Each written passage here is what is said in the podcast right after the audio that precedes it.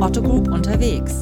Der Podcast zu den Themen Customer Centricity, Zukunft der Arbeit und Startup Business.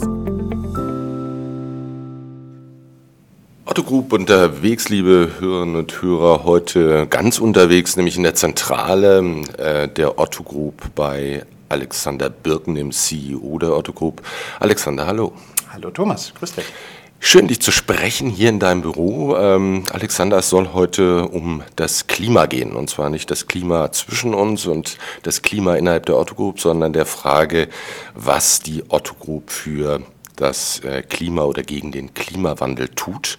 Hier gab es entsprechend öffentliche Äußerungen heute und darüber zu sprechen. Aber meine erste Frage ist eher eine persönliche. Äh, Fridays for Future macht eine ganze Menge zurzeit in der Gesellschaft. Viele fragen sich, wie wir den Klimawandel ernsthaft stoppen können, was Unternehmen dazu beitragen können. Was macht denn das mit dir persönlich als Mensch und als Familienvater? Ich finde das, äh, die gesamte Bewegung Friday for Futures richtig, richtig gut. Ähm, sehr positiv, weil da gibt es verschiedene Elemente. Erstens, ich erlebe zum ersten Mal seit Jahrzehnten wieder, dass junge Leute für ein Thema, was ihnen wichtig ist, auf die Straße gehen. Ähm, und das finde ich gut, weil einfach Meinung haben, Meinung vertreten und, und, und, und dafür einzustehen und auch eine extra Meile zu gehen, finde ich erstmal positiv, richtig positiv. Weil ich glaube, das ist was Jugendliches, was, oder was, was Jugend prägt. Und ich erinnere mich daran, dass ich damals, vielleicht auch in meinem jugendlichen Leichtsinn, dann auch bei den Ostermärschen gegen den NATO-Doppelbeschluss auf die Straße gegangen bin. Und das hat mich doch sehr stark daran erinnert. Und das finde ich positiv. Das zweite Thema die Kernfragestellung, die Kernforderung, die auf den Tisch kommt, ist ja eine Forderung, die auch seitens der Otto-Gruppe und speziell auch seitens Michael Otto, gerade über das Thema Zwei-Grad-Initiative, seit Jahren ja schon auch im Raum steht und immer wieder formuliert wird. Und deswegen finde ich das auch inhaltlich äh, genau richtig. Und ich freue mich über diese Bewegung. Du sprichst die Zwei-Grad-Initiative an, eine von Dr. Michael Otto gegründete Initiative Deutsche Unternehmer für Klimaschutz. Das heißt, das hat eine ziemlich lange Tradition bei der Otto Group. Ja, die Tradition geht da richtig, richtig weit zurück, weit auch vor die Zeit, wo ich angefangen habe. Und ich bin schon seit 29 Jahren in der Otto-Gruppe. Wir haben seit 1986 das Thema Nachhaltigkeit als Unternehmensziel definiert. Und ich erzähle dann gerne auch immer so diese kleine Anekdote. Als ich hier angefangen habe, 1991, ähm, habe ich meinen Arbeitsvertrag auf Recyclingpapier bekommen. Und damals sah Recyclingpapier wirklich Recyclingpapier aus, also ähm, nicht gerade schön. Das war so die erste Überraschung, als ich meinen Vertrag bekommen habe. Und am ersten Arbeitstag hat man mir die Mülltrennung hier erklärt. Und da war wirklich schon der Gedanke, da sag mal, bin ich jetzt in einem Ökoladen gelandet? So, aber das relativiert sich ja ganz schnell. Und, ähm, aber man sieht an diesen Beispielen schon, es ist halt eine ganz, ganz lange Tradition und wir verfolgen ja schon seit wirklich seit vielen, vielen Jahrzehnten auch sehr konkrete Ziele. Die Otto Group hat angekündigt, dass der Vorstand entschieden hat, ähm, Mitte Februar sind wir, Mitte Februar 2020, äh, bis 2030 das Unternehmen klimaneutral zu machen. Klimaneutralität klingt so danach, ach, jetzt auch die Otto Group. Viele Unternehmen haben gerade Klimaneutralität angekündigt für 2050, für 2030, manche sogar schon für dieses Jahr. Was um alles in der Welt ist neu daran, wenn die Otto Group jetzt Klimaneutralität ankündigt? Ja, ich glaube, das ist eigentlich würde ich das gar nicht als neu bezeichnen, sondern ich würde es eher äh, wie folgt beschreiben. Was wir machen, ist einfach eine konsequente Fortsetzung dessen, was wir schon seit langen Jahren machen. Wir haben im Jahre 2007 uns vorgenommen, bis 2020 unsere CO2-Emissionen um 50 Prozent zu reduzieren. Im Jahre 2007. Das Basisjahr 2006 haben wir dafür herangezogen und äh, bis 2018 haben wir 48 Prozent reduziert und wir werden auch die 50 Prozent Marke äh, definitiv in 2020 erreichen. Das heißt, was das deutlich macht, wir haben nicht dieses Thema gerade neu aufgenommen, weil wir Friday for Futures haben oder weil Greta äh, uns sagt, wir sollten da etwas tun, sondern wir folgen dort einer Linie, der wir schon seit langer, langer, langer Zeit treu sind und sehr konsequent sind in der Umsetzung. Das Zweite, was mir an der Stelle wirklich wichtig ist, wir können ja ganz schnell mal darüber reden, dass wir das kompensieren äh, über Zertifikate, ähm, was wir an CO2-Emissionen ausstoßen. Und wir haben hier eine komplett andere Philosophie. Ich will das gar nicht ausschließen, dass wir das auch tun, aber in aller, allererster Linie geht es darum, dass man Energie verbraucht und CO2-Emissionen vermeidet, komplett vermeidet. Wenn das nicht möglich ist, dann möglichst geringen Ausstoß zu, äh, zu produzieren.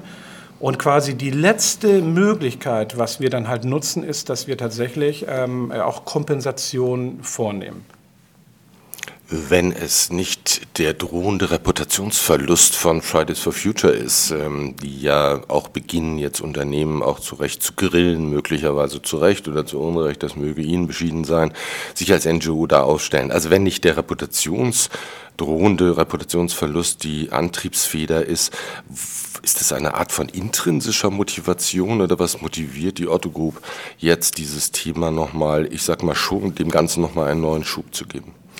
Ja, ich glaube, das sind zwei Elemente. Ähm, auf, auf der einen Seite ist es tatsächlich das Selbstverständnis innerhalb der Otto-Gruppe, was seit Jahrzehnten geprägt ist. Und es lässt sich immer noch, finde ich, am schönsten mit diesem Einsatz zusammenfassen, den unser Unternehmensgründer Werner Otto geprägt hat.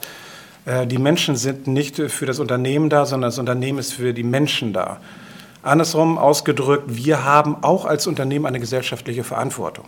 So, das, ist die, das ist die erste Grundlage, warum wir so tätig sind. Und die zweite Voraussetzung war die frühe Erkenntnis, schon wirklich vor weit mehr als zehn Jahren, ja, es gibt die durch Menschen verursachte Klimaerwärmung. Und die hat was mit dem CO2-Ausstoß zu tun. Es gibt ja heute immer noch Leugner dieser Thematik. Ich bin immer verblüfft, wie man so eine Fake News verbreiten kann. Aber genau diese, äh, diese beiden Themen haben dazu geführt, dass wir wirklich etwas tun wollen. Und deswegen haben wir uns dafür eingesetzt und sind unsere Schritte gegangen. Es ist eine breite Diskussion zurzeit ähm, auch in den Unternehmen, inwieweit diese Verantwortung für die Gesellschaft ähm, erstens da ist und zweitens gelebt wird.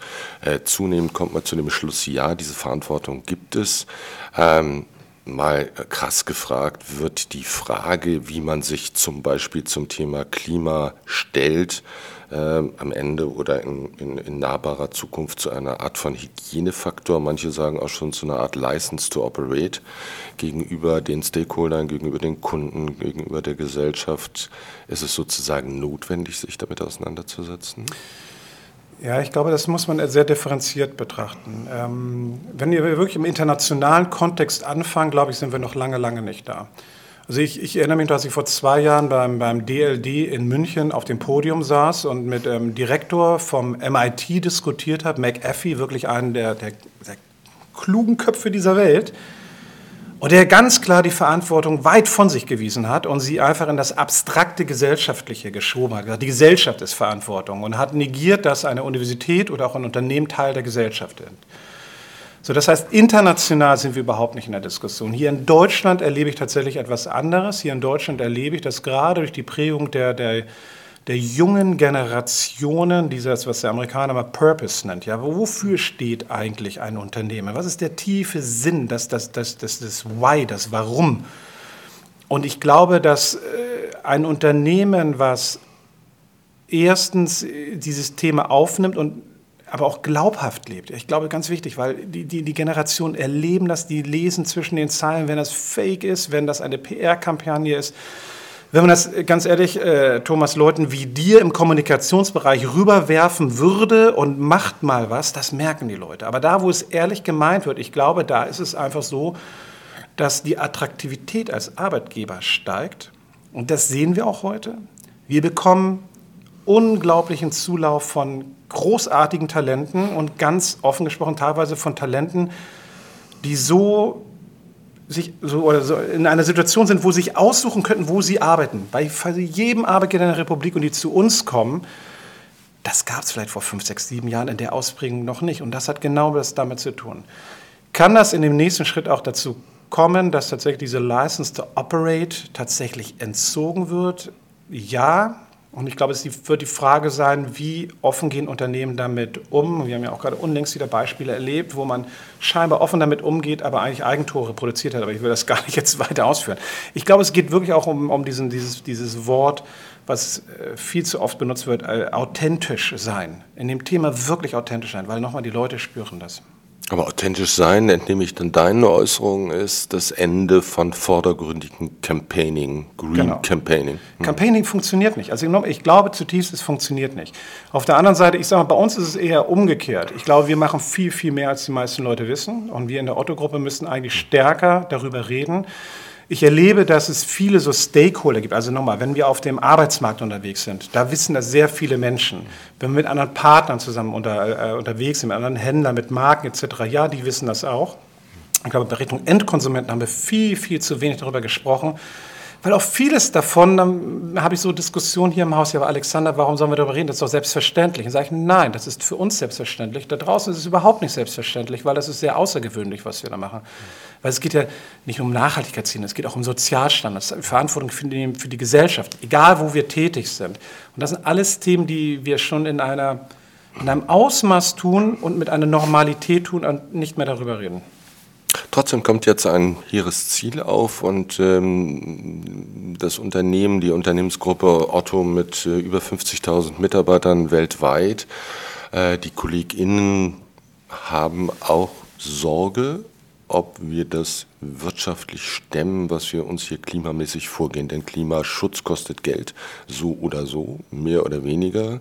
Äh, das heißt, da gibt es auch eine ganze Menge Sorgen. Was sagst du den KollegInnen, die nicht nur DNA gestützt zu sagen, wow, wir sind für dieses Ziel, das kann man leicht sein, sondern auch die Frage stellen, wie schaffen wir das wirtschaftlich in einer wirtschaftlich auch sehr angespannten Situation? Ja, Thomas, ich glaube, also ich, ich fange mal in der Historie an. Wie sind wir eigentlich in Richtung dieser 50% CO2-Reduzierung gekommen? Da gab es ganz viele Beispiele, wo man wirklich Leuten sagen müssen, wir meinen das ernst und wir mussten sie salopp formuliert ein wenig schubsen. Nachdem wir sie geschubst haben, kamen sie auf einmal mit Ideen, wo sie gesagt haben, wenn wir das und das investieren, was zwar kapitalbindend ist, aber wir haben ein Return on Investment nach drei Jahren. Und da würde ich sagen, super tolle Investments. Kann ich damit eine Emissionsneutralität erreichen? Nein, kann man nicht. Es wird am Ende des Tages Geld kosten. Und das ist dann wieder genau die Frage, wie ehrlich meine ich das eigentlich, dass ich solche Themen verfolge, solche Ziele habe, die, die nicht nur Campaigning sind. Und ich glaube tatsächlich, wir sollten uns das als gutes Unternehmen, als Responsible Commerce Company, sollten wir uns genau das leisten können. Ist das immer einfach? Nein, es wird da auch mit Sicherheit schwierige Diskussionen geben. Das erinnert mich so an die, an die Fragestellung, als wir gesagt haben, wir wollen nur noch nachhaltige Baumwolle einsetzen. Da habe ich mit den Chefeinkäufern diskutiert. Genau die Diskussion gehabt. Und gesagt, ja, aber da wird jedes Produkt um zwei Cent teurer. Das hört sich ja klein an. Aber über eine große Produktanzahl hochgerechnet reden wir über richtige Beträge. Wir haben es in dem Sektor geschafft, weil wir mutig vorangegangen sind, so viel auch Innovation zu sehen auf diesem Sektor, dass auf einmal gar keine Mehrkosten mehr entstanden sind. und ich glaube, das Thema Innovation würde uns auch auf dem Energiethema helfen. Weil wir leben ja das, was, worüber wir reden, ist nicht mehr ein Nischenthema. Es ist in der Mitte der Gesellschaft angekommen. Und das heißt, es wird auch ganz viel technologische Innovationen geben, wie wir besser emissionsfrei unterwegs sein können. Elektrofahrzeuge sind heute noch von der schieren Anzahl in der Minderheit. Wir haben uns vorgenommen, das heißt Urban Blue haben wir das genannt, über die Hermes-Gruppe, dass wir in 80 Städten in Deutschland bis 2025 komplett emissionsfrei ausliefern.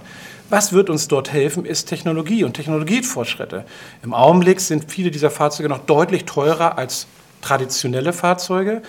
Auch diese Preisunterschiede, die werden sich nivellieren. Heute ist faktisch Ökostrom nicht mehr teurer als normaler Strom. Also ich kann auch auf Ökostrom äh, zugreifen. Das war vor ein paar Jahren alles noch anders. Und deswegen glaube ich, ja, es kann immer wieder Situationen geben, da müssen wir uns in die Augen schauen. Wie ehrlich meinen wir das? Und wenn wir es ehrlich meinen, müssen wir uns das leisten können. Aber auf der anderen Seite, glaube ich, wird uns auch die gesamte Entwicklung helfen.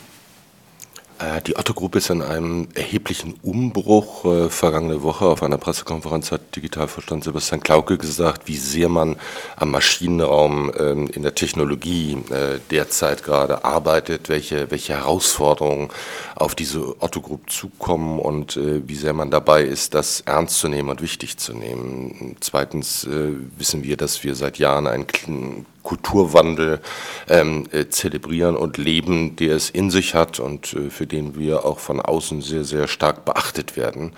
Ähm, es gibt trotzdem auch Stimmen, die im Hause sagen, Mensch, also Technologie, digitale Transformation, Kulturwandel. Und jetzt geht der Vorstand noch her und sagt, jetzt aber ehrgeizige Klimaziele für die nächsten zehn Jahre, sind wir damit nicht überfordert.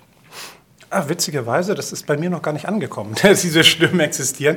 Ähm, vielleicht spreche ich dann einfach nicht mit den richtigen Leuten, weil die meisten Leute, die, denen ich begegnet bin, die haben mir genau das Gegenteil gesagt haben. Genau richtig, Alexander, konsequent, schön, dass wir so mutig sind.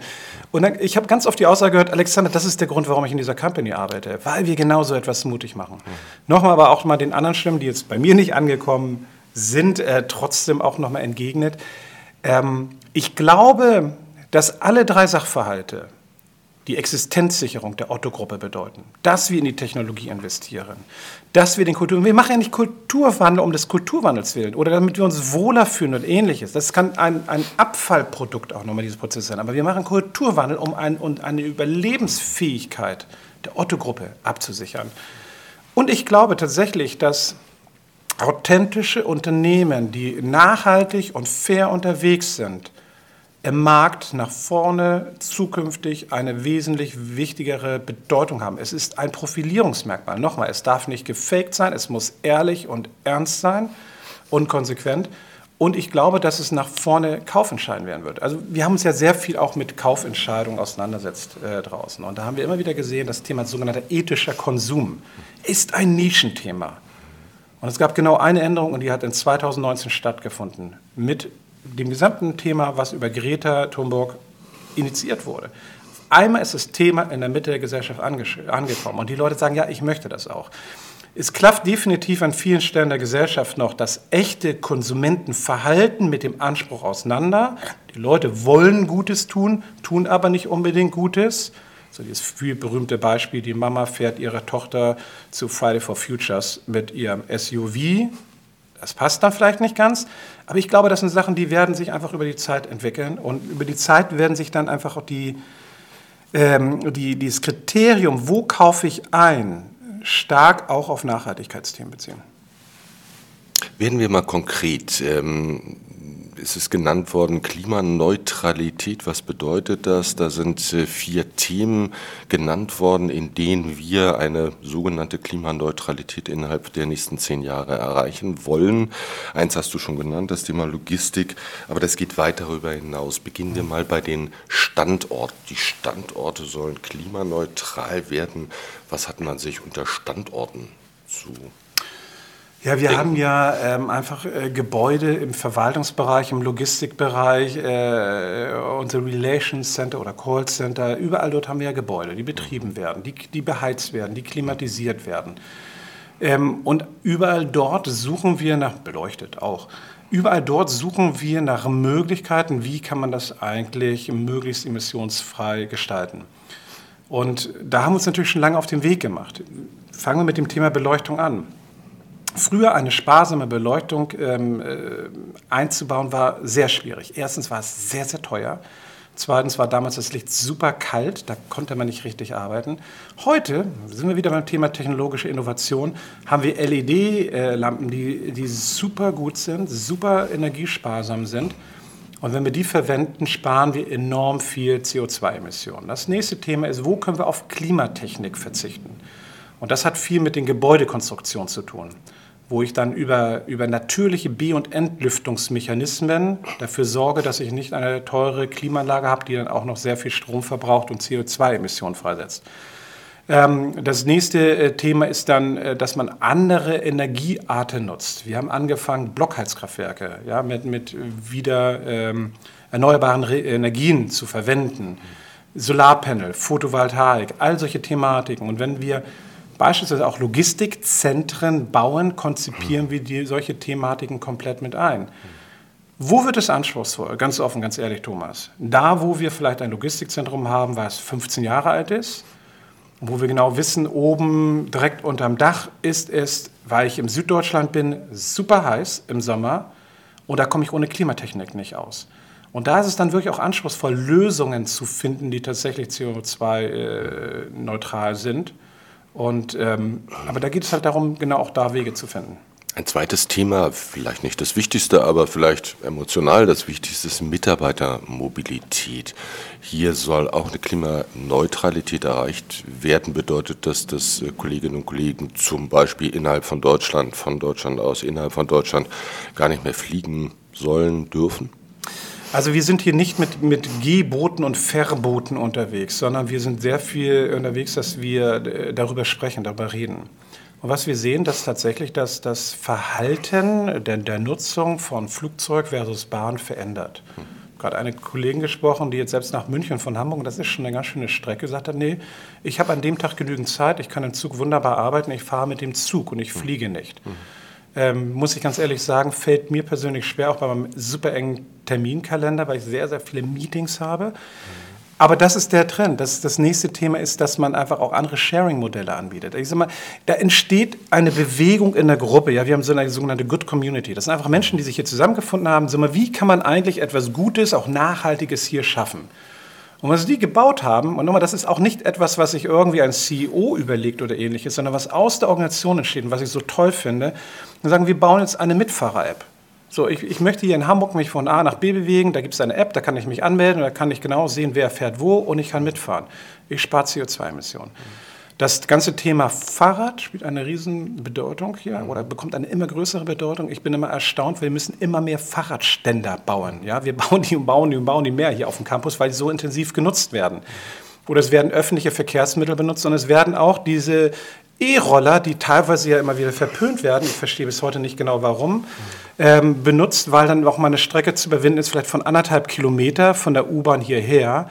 Und dann werden die wunderbar benutzt. Und da haben wir auch mit den Anbietern gesprochen, könnt ihr die zur Verfügung stellen. Ähm, all diese Thematiken, da gibt es ganz, ganz viele Thematiken, die wir nutzen. Und wir haben auch in der gesamten Dienstwagenregelung gesagt sofort, wir gehen jetzt über, dass wir wesentlich mehr Elektro- und Hybridfahrzeuge haben wollen und haben dafür auch einen Incentivierungsmechanismus mit eingebaut, damit die genutzt werden. Und da haben wir natürlich auch eine massive Reduzierung dort. Gut, aber in den Tiefgaragen hier im Hauptgebäude, da bin ich öfters, ähm, da stehen noch eine ganze Menge große Benzin- oder Dieselbetriebene SUVs. Absolut, überall. absolut. Und ich sag mal, was, was mir immer ganz wichtig ist, ich möchte jetzt hier nicht mit dem, mit dem Zeigefinger durch die mhm. Gegend laufen, weil ich glaube, es ist eine völlig falsche Attitüde. Ähm, ich glaube gerade, dass in den letzten zwölf Monaten viel Bewegung reingekommen ist. Mhm. Jetzt in den Forschungsfuhrpark haben wir jetzt zuletzt Hybridfahrzeug bestellt. Zwei Kollegen haben gerade ein neues Fahrzeug bestellt, haben beide Hybridfahrzeuge bestellt. Ich glaube, da, da geschieht jetzt gerade eine große Veränderungswelle. Und ich glaube, das, was wir sehen im Augenblick der Garage, sind einfach die Kaufentscheidungen oder auch die Leasingentscheidungen der letzten drei bis fünf Jahre. Und deswegen wird es noch ein bisschen dauern. Und was ich wahrnehme, die Leute gehen in die Richtung.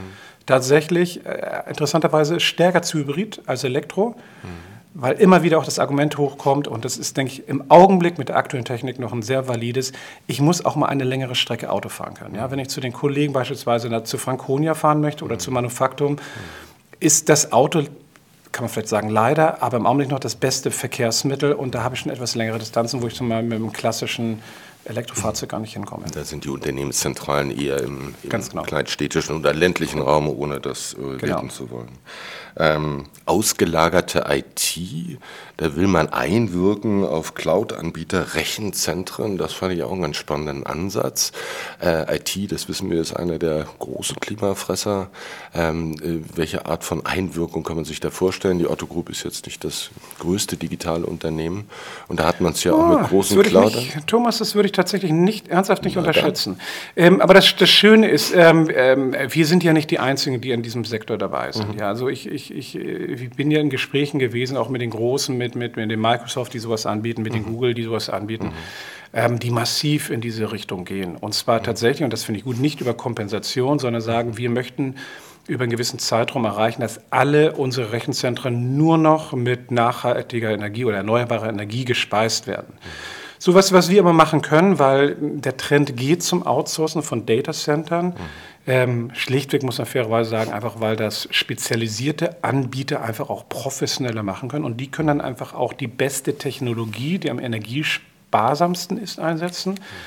Und was wir dann tun nach vorne, weil wir haben ganz klare Philosophie Green IT, dass wir in den Ausschreibungen ganz klar sagen, wir möchten, dass 100% Ökostrom verwendet wird für die Betreibung dieser Rechenzentren. Und da würde ich tatsächlich auch unsere Marktkraft nicht unterschätzen.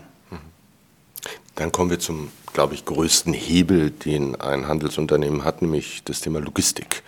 Äh, beginnen wir mal bei der sogenannten Importlogistik. Das heißt, das betrifft die Verkehre, die aus den Liefer- oder Produzentenländern, aus China und wo auch immer, aus der Türkei, wo auch immer die Waren produziert werden, ähm, äh, nach Europa oder nach Amerika gehen. Das ist ein, ein ganz großer Faktor.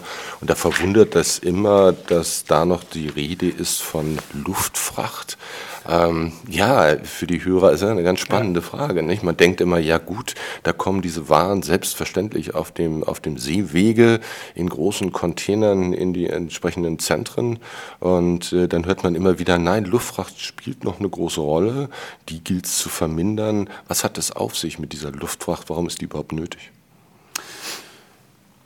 Ja, das ist jetzt ein ganz komplexes Thema, muss ich leider ein bisschen ausholen, Thomas. Mhm. Ähm, also erstens würde ich anfangen, wir haben auf der gesamten Beschaffungsseite es geschafft, unseren CO2-Footprint von 2006 bis 2018 um 53 Prozent zu senken. Mhm. Was ist der Haupthebel? Genau das, was du angesprochen hast. Mhm. Vermeiden von Flugverkehr. Mhm. Ähm, wie macht man das? Äh, ähm, das Allerwichtigste ist, indem man möglichst exakt prognostiziert, äh, wie viel Menge muss ich eigentlich produzieren für meinen Absatz und was sind eigentlich wirklich meine Rennerartikel. Mhm. Weil wo wird eigentlich Luftfracht eingesetzt, auch heute noch? Wenn man erkennt, ich habe einen Artikel, den ich in den Umlauf bringe und äh, das ist ein Runner-Item, der wird nachgefragt, ähm, dass, man, dass es eine wahre Freude ist. Und man merkt aber, man ist nach drei Wochen ausverkauft. So, wenn ich dann in einen Produktionszyklus, in einen klassischen gehe, ist die Produktion eine Thematik, die ja einige Wochen dauert. Aber die größte Zeit ist dann der Schifffahrtsweg. Und natürlich macht es auch keinen Sinn, eine früher Sommer-Textilie dann irgendwo im Spätsommer äh, auf dem Lager zu haben. Und dafür wird Flugverkehr eingesetzt. Das heißt, eine der wichtigsten Antworten, um das noch weiter zu reduzieren, ist Prognostik, Predictive Analytics, wie man das heißt. Und da sind wir tatsächlich wieder beim Technologiethema, da sind wir beim Thema künstliche Intelligenz. Also wirklich kluge, selbst sich optimierende Algorithmen zum Erkennen von Rennerartikeln. Ähm, das ist ein Thema, wo wir wirklich seit Jahrzehnten dran arbeiten. Das war früher eher klassisch Algorithmus und äh, getrieben und heute findet da tatsächlich auch der Einsatz von künstlicher Intelligenz statt. Ähm, und ich glaube, das wird definitiv helfen. Auf der anderen Seite, was wir nicht im Konzern betreiben, ist ja dieses Thema Ultra Fast Fashion. Ja, das ähm, wo Ware extremst schnell produziert wird, auf den Markt geworfen wird, auch zu sensationell günstigen Preisen. Artikel wird dreimal getragen und dann entsorgt. Das ist ja nicht unsere Philosophie. So wollen wir gar nicht arbeiten. So wollen wir gar nicht auch im Sinne von Nachhaltigkeit Angebote machen. Ähm, Im Thema Fast Fashion, wo man sagt, ja, es gibt neue Modetrends und die muss ich noch adressieren da bedienen wir uns einfach anderer Märkte. Da gehen wir halt nicht nach Fernostasien, ja, nach Bangladesch, Indien, Myanmar oder China, sondern dann geht man auf Märkte, die entweder in Richtung Afrika sind oder auch stark im Augenblick in der Türkei, wo wir, worüber wir sehr viel Fast Fashion machen. Mhm. Und diese Sachen kommen über den ganz klassischen Seeweg ähm, und äh, dann hier zu uns erstmal Seeweg und dann auch nochmal mhm. das Thema Zug. Und das ist übrigens auch nochmal, by the way, nochmal ein spannendes Thema. Wir kennen alle die neue Seidenstraße. Ja, ein, ein, eines der größten Infrastrukturprojekte, die weltweit überhaupt im Augenblick stattfinden. Sehr intelligent von den Chinesen natürlich auch ähm, nicht ohne Eigennutz aufgebaut. Aber tatsächlich hat diese Seidenstraße, wo ich eine Zugverbindung quasi aus China bis hier nach, nach Deutschland schaffe ähm, und sogar noch ein Stückchen darüber hinausgehend, Benelux, ähm, habe ich die Chance, Ware zu sehr, in sehr kurzer Zeit per Zug sehr emissionsschonend hier nach Deutschland zu bekommen.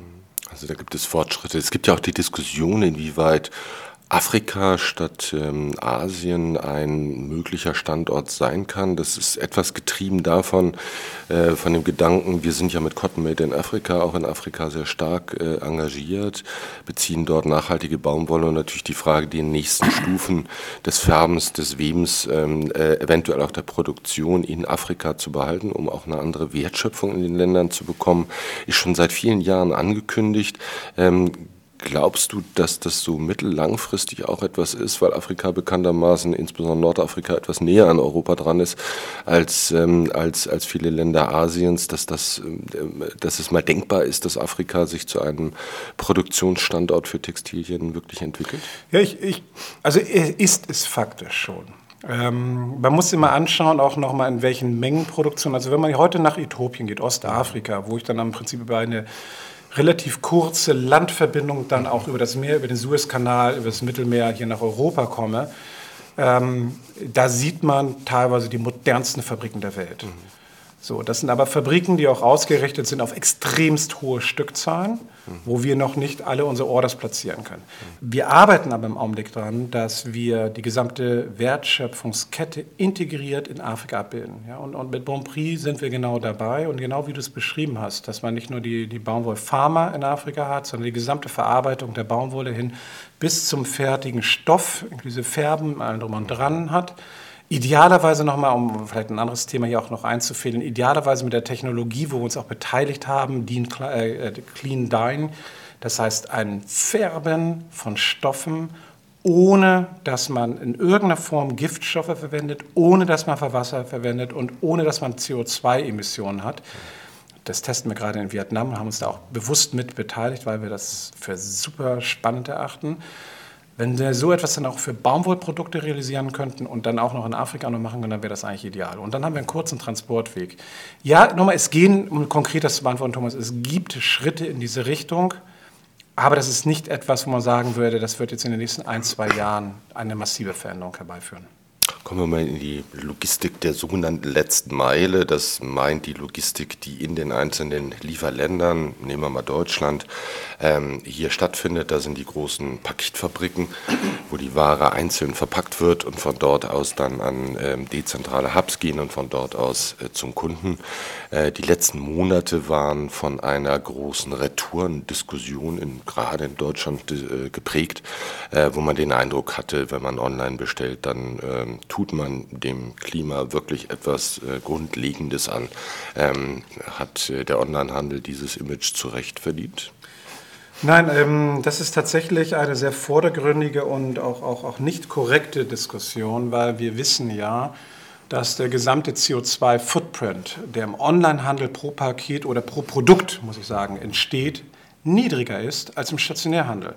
Weil was meistens immer negiert wird oder überhaupt nicht beachtet wird, dass erstens die Produkte natürlich zu dem Retailhändler gebracht werden, das erfolgt aber auch im Bündel, das ist gut, aber der Kauf und die Abholung dann immer über Individualverkehr von jedem einzelnen Kunden erfolgt. Das heißt, es erfolgt keine Verdichtung. Was ist im Onlinehandel so gut? Die Auslieferung zum Endkunden erfolgt immer in einer Verdichtung. Und auch unter Einbezug von Retouren ist es der günstigere Weg. So, jetzt kommt noch ein zweiter Aspekt dazu. Ich hatte ihn vorhin schon mal ganz kurz erwähnt.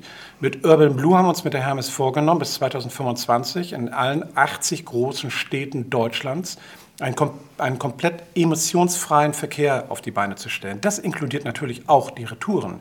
Das ist, da gibt es mhm. überhaupt keine Emissionen, die mehr da stattfinden. Das heißt, der Vorteil, der heute schon der Onlinehandel hat auf dieser Seite, der wird sich nach vorne noch mal stark verbreitern, weil auf der professionellen Seite können wir nochmal innerhalb der nächsten fünf Jahre eine hundertprozentige Emissionsfreiheit erreichen.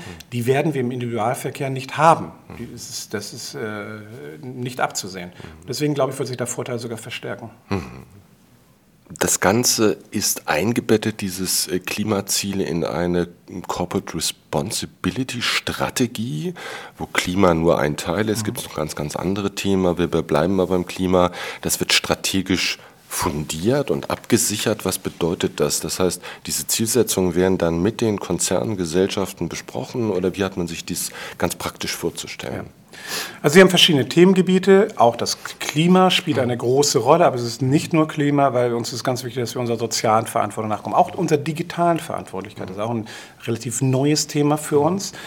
Aber wie läuft der gesamte Prozess? Wir, wir haben das, quasi das Raster dieser Strategie entwickelt und haben angefangen, dieses Raster in die Firmen zu kommunizieren. Und was wir jetzt in den nächsten Monaten bis Herbst 2020 tun werden, ist konkrete Zielsetzungen runterzubrechen. Was bedeutet das eigentlich? Das muss man sich vorstellen, quasi so ein Gegenstromverfahren. Ja, wir haben sehr konkrete Ideen hier aus einer Gesamtgruppensicht. Äh, mhm. Und wir wollen jetzt nochmal die Sicht der Einzelfirmen haben, das spielen wir mhm. gegeneinander. Und dann gibt es konkrete Zielsetzungen, die dann erarbeitet werden. Das Zweite, was uns aber auch wichtig ist, ähm, oder zwei andere Aspekte, die uns noch sehr wichtig sind an der Stelle, ist, dass wir auf der einen Seite Leuchttürme kreieren wollen. Wir glauben zu, zutiefst daran, dass es, dass es extrem hilft, das Thema Nachhaltigkeit und auch das gesamte Thema Corporate Responsibility viel stärker zu leben, wenn wir Firmen in die Lage versetzen, baut doch einen Leuchtturm. Wenn ihr eine coole neue Idee habt, macht das mal und wir geben euch eine Plattform, um euch sichtbar zu machen. Im Konzern, aber auch über den Konzern hinaus. Das ist ein neuer Aspekt. Weil wir möchten viel mehr Bewegung in dem gesamten Thema aus den Firmen haben. Mhm. Ähm, auch weil wir sehen, da ist Bedarf da, da ist, da, ist, da, ist, fast so ein Hunger nach diesem Thema da. Mhm. Und das zweite Thema, ähm, was uns in diesem gesamten Sachverhalt auch wichtig ist, wir möchten das auch Richtung Konsumenten transportieren. Also wir reden dann immer über diesen sogenannten Conscious Customer, den bewusst kaufenden Konsumenten. Mhm. Ähm, was uns wichtig ist, auch genau diese Thematiken zu thematisieren. Wo kann ich beispielsweise, also wir tun es ja an vielen Stellen. Ja, wenn ich heute eine Waschmaschine kaufe, mhm. haben wir super viele sehr exakte Informationen darüber, wie energieschonend ist denn eigentlich eine Waschmaschine. Aber das Thema kann man sich auch an vielen anderen Stellen vorstellen. Das geht dann hin bis zum Thema Circle Commerce. Ja, wo wir sagen, wir, wir, gehen in eine Kreislaufwirtschaft, wo Produkte, die auch gebraucht sind, weiter verwandt werden.